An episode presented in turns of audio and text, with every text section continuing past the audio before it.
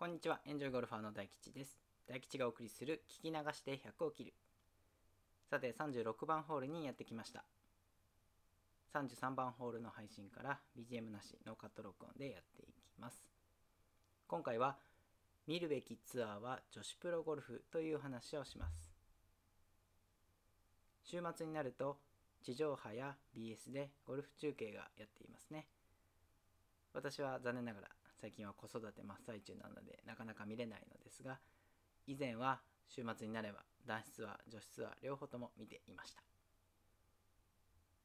2020年の現在残念ながら新型コロナウイルスの影響でなかなか試合が開催されませんがまた毎週のようにゴルフ中継があった頃のような活気が戻ってくるといいなと思っています。さて本題に入りますが私は見るべきツアーは女子プロゴルフが一番いいと思っています。もちろんそれは個人の好みですし全員に当てはまるわけでもないということは先にお伝えしておきます。というのも男子ツアーのゴルフは飛距離があまりにもすごすぎて私にとって参考にならないのです。ドライバーで300ヤード近くをかっ飛ばして7番アイアンで200ヤードを打ちパー5にパー5に来れば600ヤードある600ヤード近くあるコースのゴルフはとてもダイナミックで見応えはあります。しかし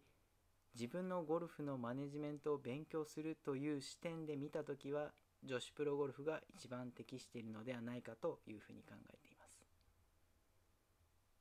飛距離は男子のアマチュアと同じくらいですし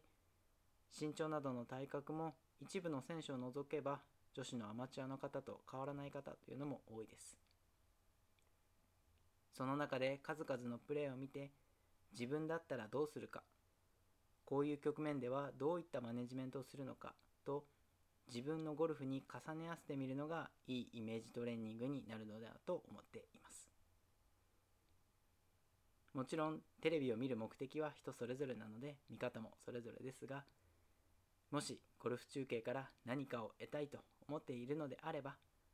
自分と同じくらいの飛距離のプロや普段ラウンドするコースと同じような距離でプレーするプロの試合を見て学ぶのはどうでしょうか。というわけで今回はここまでにします。おかげさまで36番ホールまで来ましたので次回は番外編その4を配信いたします。